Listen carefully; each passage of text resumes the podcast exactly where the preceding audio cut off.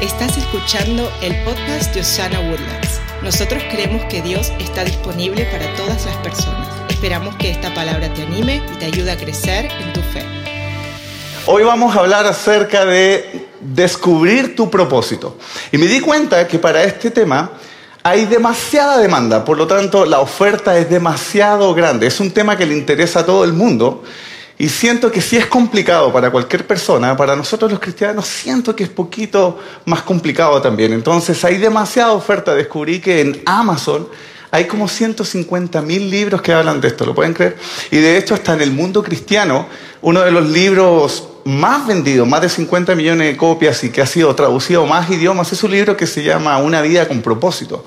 Así es que hay mucho que se ha dicho sobre esto y lo más probable es que si yo hago un ejercicio de llamar a dos o tres de ustedes y los pongo acá y le digo que me definan cómo sería descubrir el propósito de la vida de un cristiano, lo harían fácilmente, ¿sí o no? Mira, hagamos el ejercicio. ¿Qué sería el propósito de la vida de un cristiano? Amar a Dios, amar a otros, servir a Dios, servir a otros, pertenecer al cuerpo de Cristo y por sobre todo cumplir su voluntad. Amén. Amén. ¿Qué pasa el del piano? Ah, ya. Amén, ya. Terminamos. pero en esta mañana vamos a intentar aportar algo al debate. Vamos a, estoy seguro que vamos a tener una hermosa conversación. Y quiero partir leyendo una parte de la Biblia que me parece que es una buena guía para comenzar esto. Es el primer versículo que les mandé, por favor. Confía de todo corazón en el Señor y no en tu propia inteligencia. Proverbios 3, 5 y el versículo 6 dice, ten presente al Señor en todo lo que hagas y Él te llevará por el camino recto. Eso, eh, vamos a tener una hermosa conversación, estoy seguro que te va a bendecir, te vas a sentir desafiado, retado, pero para esto, por supuesto, necesitamos la ayuda del Señor. Así que, ¿por qué no me acompañas a orar? Señor, te doy tantas gracias por esta hermosa mañana. Gracias, Señor, porque podemos estar juntos como amigos, como familia, poder disfrutar un tiempo reunidos, cantando quién eres tú. Señor, te pido que lo que vamos a conversar ahora sea algo que nos rete, nos inspire, nos enseñe cosas, eh, nos recuerde tal vez, cosas que ya sabemos. Señor, y descansamos en que tu Espíritu Santo está haciendo una obra hermosa y perfecta en cada uno de nosotros. Ese es nuestro deseo, ser cada día más como tú y tener una vida que te agrade. En el nombre de Jesús y la iglesia dice, amén. Amén. Bueno, y todo esto comienza en el principio, en Génesis, con Dios, un hombre y una mujer. Y Dios al hombre le pone el nombre de Adán. Y a ella le pone el nombre de... No. Esas son las partes que cuando leemos la Biblia siempre pasamos por alto, pero a mí me encantan esas partes, como que me detengo en esas partes porque cuando hay algo como medio extraño, siempre siento que la Biblia nos quiere comunicar algo bien profundo. Y si vamos a Génesis en el capítulo 5, versículo 2, dice así. ¿No? ¿No lo tienen? Ahí está. Varón y hembra los creó y los bendijo y llamó el nombre de ellos Adán el día que fueron creados. Es bien interesante esto porque Dios nunca le puso Eva a la mujer. Ambos se llamaban Adán.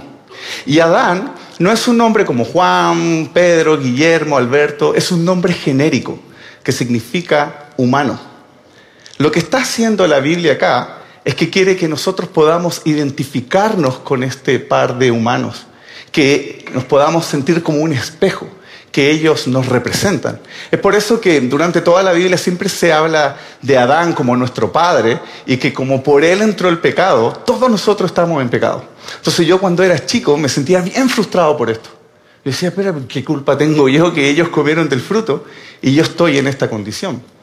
Pero como es una invitación a sentirnos representados por ellos, por así decir, estos humanos somos nosotros. Y de una u otra forma, cada día nosotros tenemos la posibilidad de tomar del fruto prohibido. Y sí o no, que cada día comemos el fruto prohibido. Ellos nos representan a nosotros. Entonces cuando Dios los crea, dice que Él sopló aliento de vida sobre ellos. La palabra que usan acá me encanta, que dice que Dios ruó sobre ellos. Ruá era el nombre que tenía el Espíritu de Dios. En el principio todo estaba desordenado y vacío y el ruá se movía sobre la faz de las aguas. Han leído esa parte. Y a partir de ahí este ruá empieza a traer orden a lo creado. El ruá para los judíos es lo que le da vida a todo, es lo que mantiene toda la creación en orden. Cuando ellos ven que un árbol se mueve, ellos dicen, es el ruá de Dios. Por eso siempre el Espíritu Santo de Dios tiene una connotación como de viento. ¿Han visto eso? ¿Por qué? Porque el Espíritu Santo de Dios es lo que genera energía, movimiento, es lo que da la vida. Por eso el rey David cuando peca en el Salmo 51 dice, no quites de mí tu ruá, lo que me da la vida. En Eclesiastés dice que cuando un hombre muere, vuelve al polvo el cuerpo, pero el espíritu regresa a Dios. Y no está hablando del espíritu de la persona, está hablando del ruá, que es lo que da la vida. Y este ruá es lo que Dios inspira sobre, expira sobre el hombre para que el hombre inspire y tenga esta vida divina, una energía divina. Y aquí encontramos este par de humanos con esta vida divina en medio de algo creado maravilloso. Y la pregunta que toda esta primera parte de la Biblia hace es, ¿qué van a hacer con esta vida divina? ¿Qué van a hacer con esta energía divina? Con este regalo de la vida que Dios les está dando. Y la pregunta que le hace Dios a estos Adán es la misma que nos hace hoy a nosotros. ¿Qué vas a hacer con el regalo de la vida que Dios te ha dado? Si me pueden dar una agüita, por favor. Esa es la pregunta que Dios hace en la primera parte de la Biblia y es la misma que nos hace a nosotros. ¿Qué vas a hacer con el regalo de la vida.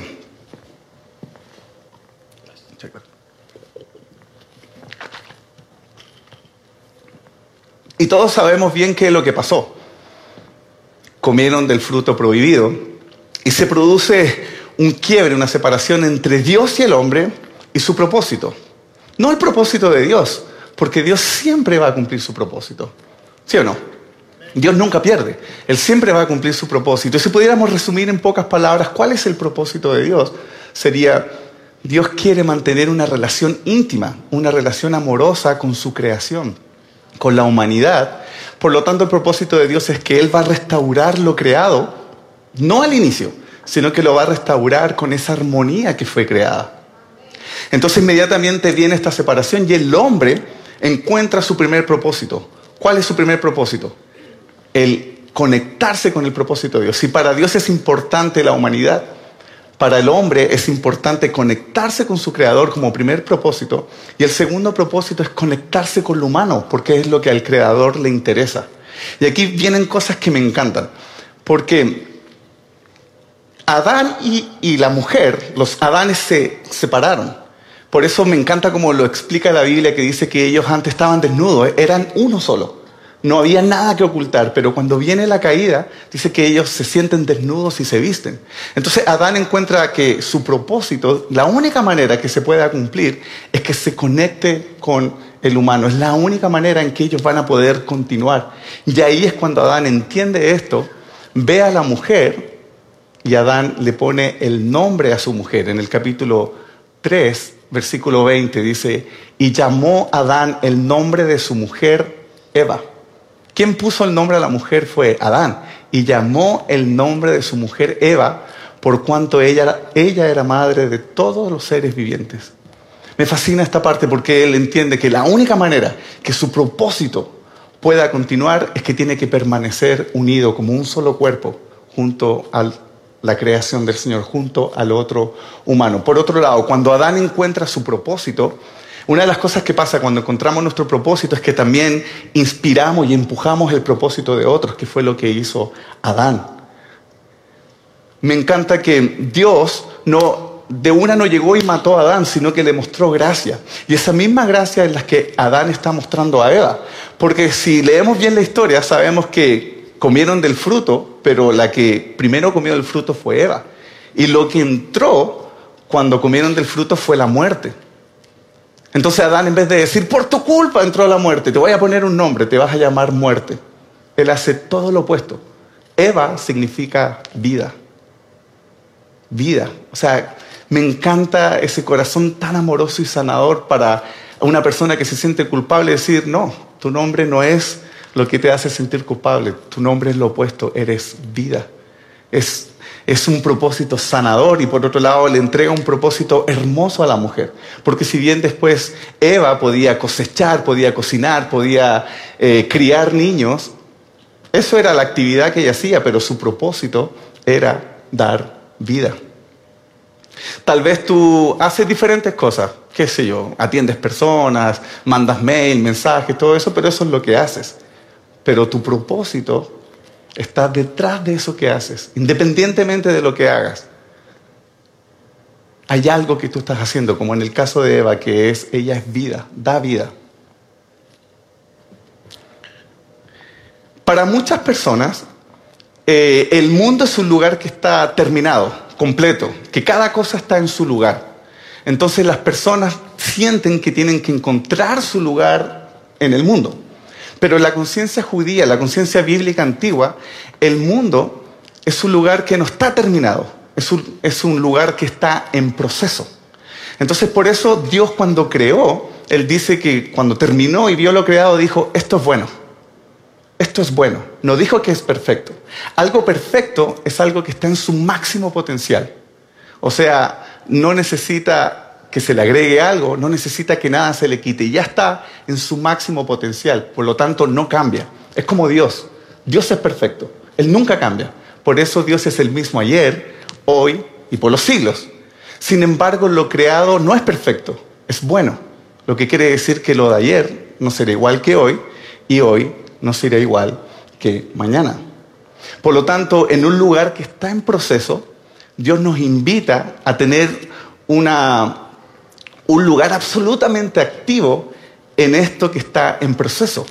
Como todo lo creado y como nosotros hemos sido creados por el Señor, nosotros también estamos en proceso. Nosotros también somos obras en proceso. ¿Sí o no? Exactamente, entonces si Dios nos invita a ser parte de una creación en proceso, lo que quiere decir que tenemos una participación absolutamente activa y creativa dentro de lo que está pasando. ¿Por qué? Porque una de las cosas que tiene el ruá de Dios, lo que nos ha dado la vida, es que es creativo. Fue lo que creó todo eso y nos ha invitado a nosotros a, por así decirlo, a ser co-creadores. Nos invita a tener una participación absolutamente activa de lo que está pasando en el mundo. Y esa es la finalidad de la vida. Esa es la finalidad de la iglesia. Así que toma unos segundos, mira a tu hermano que está al lado y dile, tú eres parte de mi propósito, tú eres parte de mi proceso. Esa es la finalidad de la iglesia. Por eso me encanta que la Biblia llama a esto cuerpo. Somos un cuerpo donde cada uno tiene una función, donde cada uno tiene algo que yo no tengo. Yo tengo algo que tú necesitas y tú tienes algo que yo necesito. Y la única manera que vamos a poder ver esto es que nos podamos detener y podamos abrir los ojos a la realidad de lo que está pasando. Ah, a veces pareciera como que nuestra mente tuviera una conciencia independiente. Por ejemplo, yo me despierto en la mañana y antes de que ponga un pie en el piso, en mi mente ya mandé mail, ya solucioné problemas, ya creé otros. ¿Les ha pasado, no? Como que la mente va, a veces ya viví todo el día. Incluso mi mente ya, ya me enfermé, ya me morí, como que todo, y cosas que nunca pasan. Como que la mente funciona. Me acuerdo en una etapa de mi vida, cuando vivíamos en otra ciudad, yo salía del trabajo y llegaba a mi casa manejando y de repente no me daba ni cuenta y ya estaba en la casa. O sea, no vi semáforo porque mi mente estaba en otra. Y me empezó a pasar más mala onda, por así decirlo, cuando iba juntas con amigos. Y uno saludaba, hola, hola, y pasaba un rato y uno, hola. Y esa persona me miraba y me decía, ya me saludaste. Oh, ¿Les ha pasado eso, no? Como que uno se siente mal. O cuando estás conversando con alguien y de repente tu mente se fue. Y a veces me pasa, yo estoy hablando con alguien y ya veo sus ojitos que están como, se fue este compadre. Entonces, y yo cuando me ha pasado eso, yo digo, oh, sería súper mala onda que esta persona me mirara y me dijera, a ver, espérame, ¿de qué estoy hablando? Oh, como que uno, no, no, no, no, tengo idea. ¿Por qué? Porque nos cuesta estar presente. De hecho, mi pregunta para ustedes es, ¿están aquí ahora? ¿Sí? ¿Si están presentes acá? ¿O están pensando en lo que van a comer después? ¿O están pensando en, dejé prendida la plancha? No sé. Ahora mi pregunta es, si no estás tan presente, ¿qué haría que este lugar hiciera que estuvieras más presente? Tal vez tú dirías, otro predicador. Marcos Witt que predica, Harold tiene más poder. Bueno, debo decirte que a lo mejor la respuesta que te daría la alegría de estar acá, lo más probable que hoy no vaya a pasar. Lo que quiere decir que lo único que va a cambiar este lugar, y la respuesta es que tú te entregues por completo a este momento y que puedas estar presente aquí y ahora. A mí me pasó algo porque creo que la presencia absoluta incluso puede ser abrumadora. Yo a principio de este año me enfermé de mi cabecita, estuve un mes súper mal y de verdad yo pensé que me iba a morir.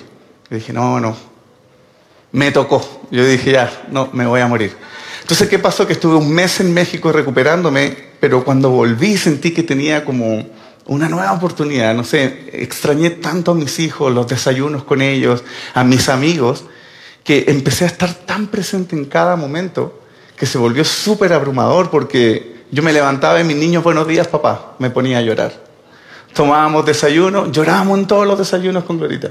Cada vez que me iba alguien a ver, fue Jaro Elena, terminábamos llorando. Fue Beto Allison, terminábamos llorando. Cada uno que me iba a ver, me mandaban comida, me hacían llorar. O sea, despertaba, miraba la luz que entraba por la ventana y me emocionaba. Pero en ese momento donde empezamos a apagar todo lo otro que no era tan importante como el estar y disfrutar cada momento, con Glorita empezamos a encontrar nuestro propósito. Lo que me recuerda una parte que me encanta en la Biblia, que es cuando Moisés va por el desierto y dice que ve un árbol que se está quemando, pero que no se consume. Para muchos estudiadores dicen que el milagro más grande no es que se consumiera, sino que Moisés se detuvo para ver este árbol. ¿Por qué? Porque si un árbol se quema, imagínense que yo prendo un árbol acá, ¿cuánto tardaría en consumirse? ¿15 minutos? ¿20 minutos? O sea, lo que quiere decir que Moisés iba, se puso a ver, el árbol se está quemando cinco minutos, diez minutos, y de repente, ay, algo raro está pasando. No se está consumiendo. Y cuando está presente en el lugar, dice que Dios le habla y le dice, quítate tu sandalia porque este lugar es santo. Y Dios le da su propósito. Su propósito lo encontró en un momento donde Él se detuvo y estuvo presente.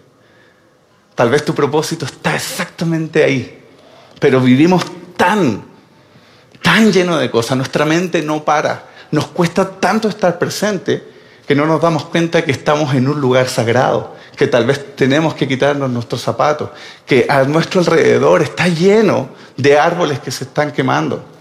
A lo mejor en un desayuno con nuestra familia, en un buenos días. Entonces generalmente cuando hablamos de propósito buscamos eso, lo enorme, lo grande, lo que va a cambiar la humanidad. Pero la invitación es, hey, comienza en lo pequeño. Disfruta cada momento. Cuando el pueblo de Israel sale de Egipto, ellos venían de ser esclavos. Entonces trabajaban 24, 7, sin descanso, sin nada. Ellos eran esclavos, valían cuántos ladrillos ponían. Pero cuando salen, Dios a través de Moisés les dice, hey, quiero que trabajen seis días, pero que tomen un día para descansar un día donde recuerden que no están hechos solamente para mandar mail, para estar pensando, que tengan un día donde recuerden que son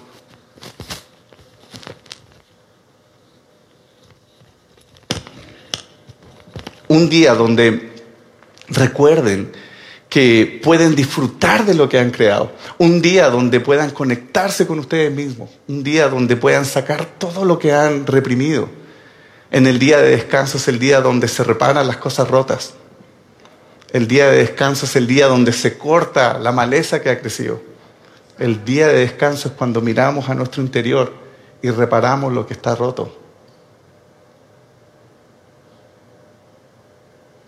Que podamos estar tan presentes, con nuestros ojos tan abiertos, para poder escuchar lo que el Señor está haciendo lo que el Señor nos quiere decir. Incluso en esos momentos más difíciles que tenemos. Incluso en esos momentos, porque alguien dice, sí, hablamos de propósito, pero ¿qué hay de esos malos momentos? De esas cosas de la vida que me han roto. Hay algunos que encuentran su propósito a través de cosas que aman, pero otros encuentran su propósito a través de cosas que les molestan. Por ejemplo, a mí me encanta la historia de Harold, porque Harold tiene algo hermoso que hace con lo de compassion, que es para ayudar a niños. Y eso nació en él por algo que le molestó. Me encanta cuando cuentas su historia, que dice que vio niños comiendo en la basura y él dice, no, alguien tiene que hacer algo.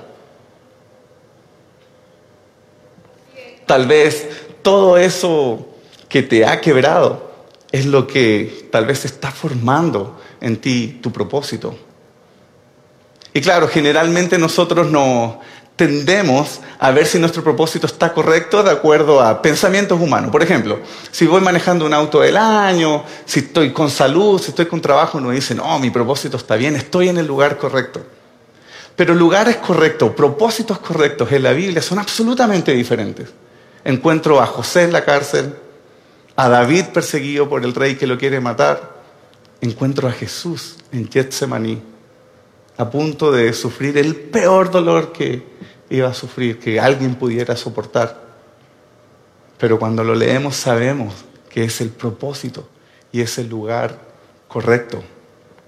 Me encanta a mí la historia de, de mis amigos los Rollins, que ellos perdieron un, un hijo, pero a través de esa pérdida encontraron su propósito y ellos tienen un ministerio hermoso para acompañar a familias que están en este proceso de dolor. Y la otra vez que predicó Jeff, él decía, o sea, si a mí me hicieran escoger, yo como padre siempre escogería la vida de mi hijo por sobre el ministerio. Pero todo va en cómo tú respondes a tu proceso de dolor. Todo va en cómo tú respondes a eso. Todas las personas que de una u otra manera admiramos o, creemos que han hecho algo grande, la mayoría han pasado cosas que tal vez ellos nunca hubiesen elegido, que ellos nunca hubiesen querido que les pasara, pero ellos tomaron eso y lo transformaron en algo bueno. ¿Por qué? Porque la Biblia me encanta que dice que todo lo que le pasa a un hijo de Dios es para mejor, es para mejor, y estamos en sus manos. Entonces uno dice, mm, sí, ok, ok, abrazo eso, tal vez a través de, eso que, me está pasando negativo puedo encontrar mi propósito.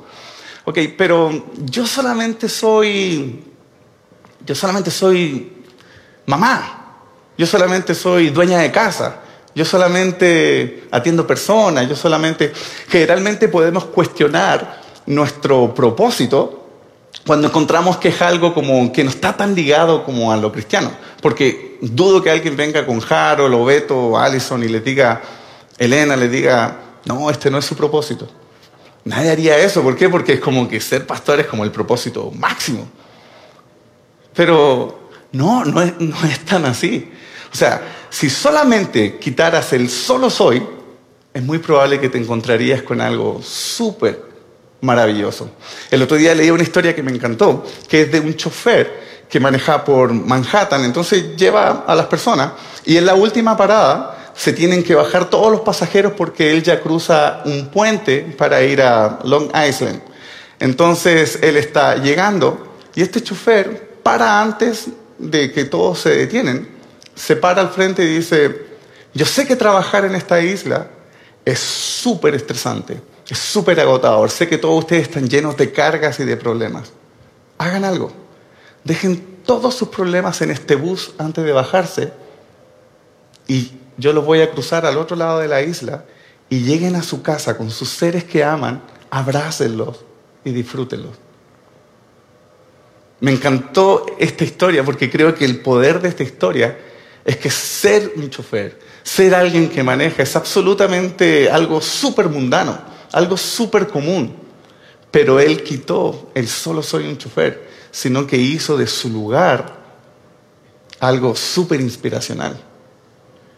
Tú dices, ah, yo solo soy madre. ¿Acaso no existe algo más importante que traer nuevas personas a esta vida, que alimentar y preparar y empujar y enviar a nuevas personas a esta vida? No menosprecies lo que tienes. Tal vez tú dices, "Mm, yo solamente tengo dos panes, dos peces y cinco panes, o al revés, ¿cómo? Dos panes y cinco peces. Sí, no hay mucho que se pueda hacer con eso, pero en las manos del Señor, Él puede tomar eso y lo puede multiplicar a niveles que nosotros no pensamos. Así que por favor, no mires lo que tienes en menos y no te compares con lo que tienen otros, porque la comparación nunca es buena. Leí que la comparación es lo que mata la alegría. Y yo sé que hay mucho que hablar y se me está acabando el tiempo, pero me encanta porque hasta Jesús tiene algo que decir sobre la comparación. Y es en Juan en capítulo 21, versículo 21 y 22. Esta es la parte donde Jesús resucita y va a hablar con Pedro. Entonces le dice, Pedro, ¿me amas? Pedro, ¿me amas? Pedro, ¿me amas? Pedro, ¿estás presente? Y entonces Jesús le dice cómo va a morir Pedro. Entonces le dice, y después de que Jesús le revela cómo morirá, voltea y ve al discípulo amado. Esto siempre me da risa porque el que escribe es el discípulo amado. Él se hace llamar discípulo amado. Está bueno eso. Voltea y ve a Juan y le pregunta, hey Señor, ¿y qué onda con este? O sea, yo me voy a morir, pero ¿qué pasa con este? A lo que Jesús responde, oye, ¿y si quiero que él permanezca hasta que yo venga? ¿A ti qué? Tú sígueme. Hey, Dios tiene un plan con cada uno de nosotros. Dios está haciendo algo especial y tan íntimo contigo. Y generalmente nosotros tendemos a compararnos con otros. O sea, si fuera por eso, yo ni siquiera me pararía acá. O sea, Harold predica hermoso. Me estaba acordando el otro día que Harold predicó de que iba manejando por el 45 y que cuando llueva que nos vayamos al centro porque no hay tanta agua y así es nuestra vida y todos nosotros emocionados. Y yo, este compadre, o sea, lo que nos diga es como que, wow. Yo, imagínense. Pero me encanta estar acá. Porque a mí cuando me dijeron te toca predicar, yo digo, qué buena onda, pero acompañado con un dolor de panza y un nervio así horrible. Pero ¿saben por qué estoy acá? Porque sé que no estoy solo. Porque sé que el que me invitó a estar acá es el mismo espíritu creativo que creó todo. Es el mismo que está en mí, es el mismo que está en ti. Me encanta eso. Eso. Ok, entonces encontramos a Adán y Eva en medio de este mundo. ¿Qué van a hacer con sus vidas? Ahora, ¿cuál es tu vida? ¿Cuál es tu mundo? Piensa en las personas que, que son más cercanas a ti. Tus hijos, tu esposa, tus padres. Amplíalo un poco más. Tus amigos, tus hermanos de la iglesia. Amplíalo un poco más. Tus compañeros de trabajo. Llévalo a lugares físicos. La iglesia, tu vecindario, el gimnasio donde juegas fútbol. Existe algo que es único, que nunca se va a repetir en la historia de toda la humanidad. Es exactamente la red de conexiones que tú tienes. Toda esa red de recuerdos, de amor, de soporte, de relaciones. Nunca, nadie más va a vivir exactamente tu vida. Nunca, nadie más. Es lo único que va a pasar en toda la historia de la humanidad. Es lo que tú estás viviendo. No eres un accidente. No estás aquí consumiendo aire. No estás aquí, no, que yo no, no tengo mucho que dar. Tu vida es única. Y es un regalo que Dios te ha dado. Y ese regalo va acompañado con un espíritu creativo. El Espíritu Santo habita en sus hijos y el Espíritu Santo nos está capacitando, nos está llevando de gloria en gloria, nos está haciendo hacer cada día más como Jesús. ¿Hay alguien que lo crea en esta mañana? Yo te invito a que te pongas de pie.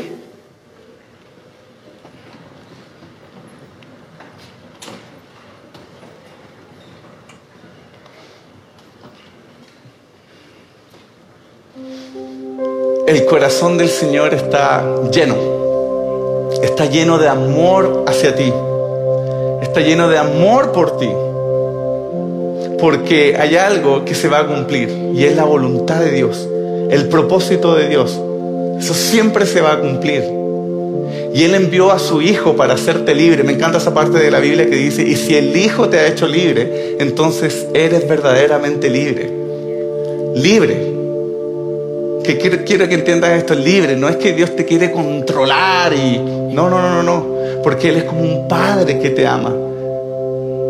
Y en esa libertad te está diciendo, ¿qué quieres hacer? ¿Qué quieres hacer? ¿Con qué sueñas? ¿Qué quieres hacer? Y Él está como un padre diciendo, dale, dale, da el paso. Y no sé en qué etapa de tu vida estás o qué tan duro es lo que estás viviendo, pero el Señor no te trajo hasta aquí para hacerte retroceder. No te trajo hasta aquí para avergonzarte. No te trajo hasta aquí para despedirte. No, no, no. Fuera de la humanidad. No sirves. No. El Señor te trajo hasta acá para decirte, hey, yo estoy contigo. Yo te amo. Tú eres mi hijo. Tú eres tan preciado para mí que este 2024 podamos estar tan presentes que podamos conectarnos con Dios y podamos conectarnos con nuestro llamado, que podamos abrir nuestros ojos de que no estamos solos, de que su gracia está a favor nuestro, de que su Espíritu Santo está en nosotros haciendo una obra hermosa y perfecta, que el, que comenzó la buena obra va a ser fiel en completarla. Que puedas entender que el Señor es un Padre que te ama. Me encanta esa parte de la Biblia que dice, ¿qué hijo le pediría a su Padre un pan y le daría una piedra? ¿Cuánto más nuestro Padre Celestial?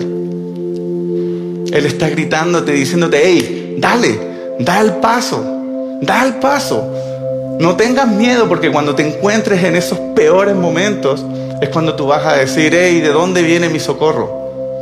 pero mi socorro viene de parte del Señor, el que hizo los cielos y la tierra. Que puedas darte cuenta que no hay algo que tú puedas hacer para ganarte el favor de Dios. No hay algo que tú puedas hacer para ganarte su amor. Aunque tengas el mejor propósito, todas las religiones tienen un representante de ese Dios que viene y te dice, yo represento a ese Dios, y te vengo a decir qué es lo que tú tienes que hacer para agradar a ese Dios. El cristianismo es diferente. El cristianismo tiene un representante que dice, yo soy Dios. Y te vengo a decir lo que yo hice por ti.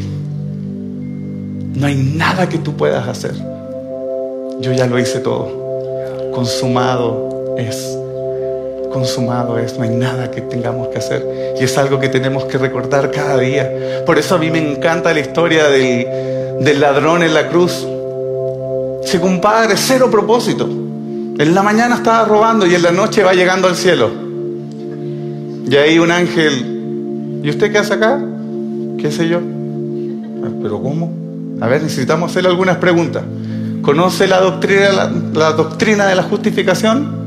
Nunca la he escuchado. Pero algunas doctrinas básicas de la Biblia, ninguna. ¿Conoce algún versículo bíblico? No. ¿Vivió la vida con propósito? No. Entonces, ¿por qué está acá? ¿Con qué base está aquí? Lo único que sé es que el de la cruz del medio dijo que yo podía venir. Lo único que sé es que Él me dijo que yo podía venir. Y eso es algo que tenemos que recordarnos cada día. Cada día tenemos que recordar que todo es por gracia, que todo es por la obra de Cristo. Por más que encontremos nuestro propósito, si no vamos a terminar confiando en nuestras propias fuerzas. Pero todo se trata de Cristo y de su gracia. Que el Señor les bendiga. Amén.